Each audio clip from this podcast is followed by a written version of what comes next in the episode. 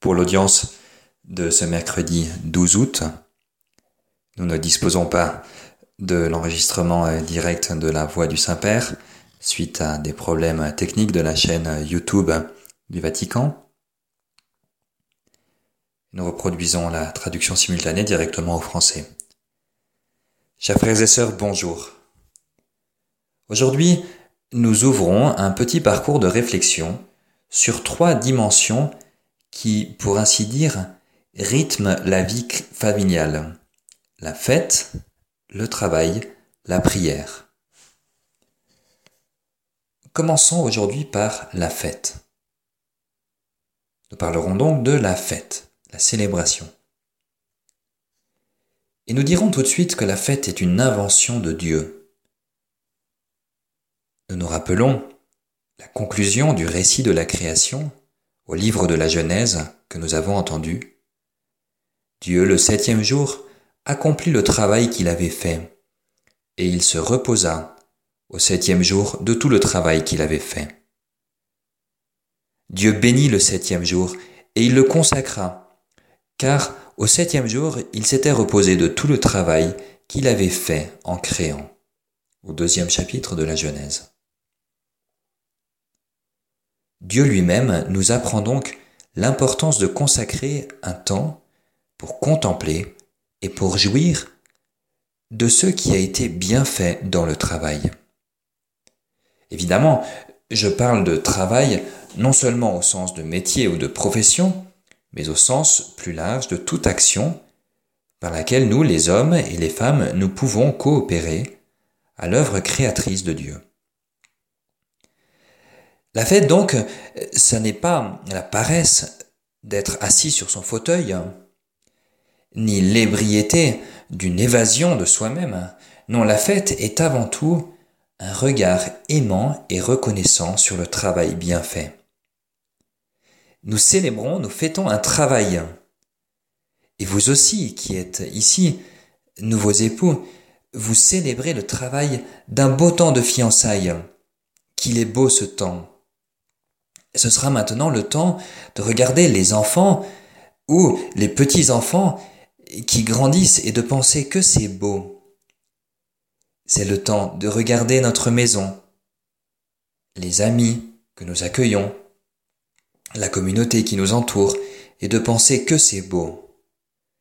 C'est ce que Dieu a fait quand il a créé le monde. C'est ce qu'il continue à faire, car Dieu crée toujours, même en ce moment.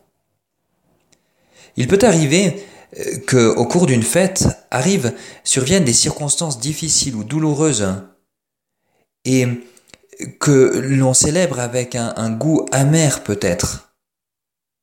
Et pourtant, même dans ces cas-là, nous demandons à Dieu la force de ne pas la vider complètement, cette fête.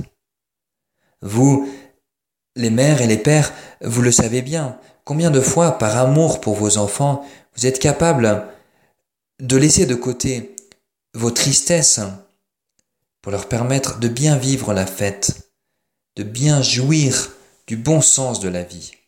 Il y a tant d'amour dans cela.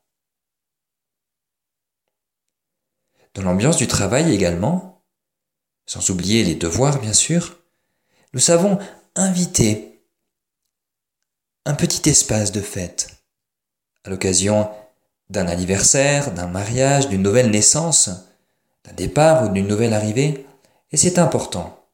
Il est important de faire la fête. Ce sont des moments de familiarité dans l'engrenage de la machine de production, et cela nous fait du bien. Mais le vrai temps de la fête suspend le travail professionnel et il est sacré, car il rappelle à l'homme et à la femme qu'ils sont faits à l'image de Dieu lui qui n'est pas un esclave du travail, mais qui en est le Seigneur, le Maître. Et ainsi, nous-mêmes, nous ne devons jamais être esclaves du travail. Nous devons être les seigneurs, les maîtres. Il y a même un commandement pour cela. Et ce commandement concerne tout le monde, personne n'est exclu. Et pourtant, nous savons que des millions d'hommes et de femmes et parfois même des enfants sont esclaves du travail. Aujourd'hui, il y a des esclaves dont on profite, des esclaves du travail, et ceci est contre Dieu et contre la dignité de la personne humaine. L'obsession du profit économique, de l'efficacité à tout prix de la technique, mettent à mal les rythmes humains de la vie, car la vie a ses rythmes humains. Le temps du repos, surtout le repos dominical, nous est destiné pour que nous puissions jouir de ce qui ne peut pas être produit, qui ne peut pas être consommé, que l'on ne peut pas acheter, que l'on ne peut pas vendre. Et pourtant nous voyons que l'idéologie du bénéfice et de la consommation veut consommer la fête même. La fête est parfois réduite à une affaire, un business, une manière de gagner de l'argent et de le dépenser. Mais est-ce pour cela que nous travaillons? L'orgie de la consommation, qui comporte le gâchis également, est un mauvais virus, qui, d'ailleurs, nous rend même plus fatigués qu'avant.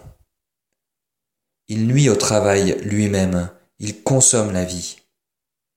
Les rythmes déréglés de la fête font des victimes, surtout parmi les jeunes. Enfin, le temps de la fête est sacré, car Dieu l'habite d'une manière spéciale. L'Eucharistie dominicale mène à la fête toute la grâce de Jésus-Christ, sa présence, son amour, son sacrifice, son invitation à faire partie de sa communauté, à être avec lui. Et ainsi toute réalité reçoit son sens plein. Le travail, la famille, la joie et les fatigues de chaque jour, même la souffrance et la mort, tout est transfiguré par la grâce du Christ. La famille est dotée d'une compétence extraordinaire pour comprendre, pour orienter, pour soutenir la valeur authentique du temps de fête. Quelles sont belles ces fêtes en famille, elles sont magnifiques, et tout particulièrement le dimanche. Cela n'est pas un hasard si les fêtes où toute la famille est présente sont celles les mieux réussies. La vie familiale elle-même quand on la regarde avec les yeux de la foi, est encore meilleure que les fatigues, que les difficultés qu'elle peut nous coûter. Elle est comme un chef-d'œuvre de simplicité, qui est beau justement parce qu'il n'est pas artificiel, il n'est pas fin, mais il est capable d'incorporer en lui tous les aspects de la vraie vie. C'est une chose très belle très bonne, comme Dieu le dit à la fin de la création de l'homme et de la femme, au premier chapitre de la Genèse. Ainsi la fête est un cadeau précieux de Dieu, un précieux cadeau que Dieu nous a fait, a fait à toute la famille humaine. Ne le gâchons pas.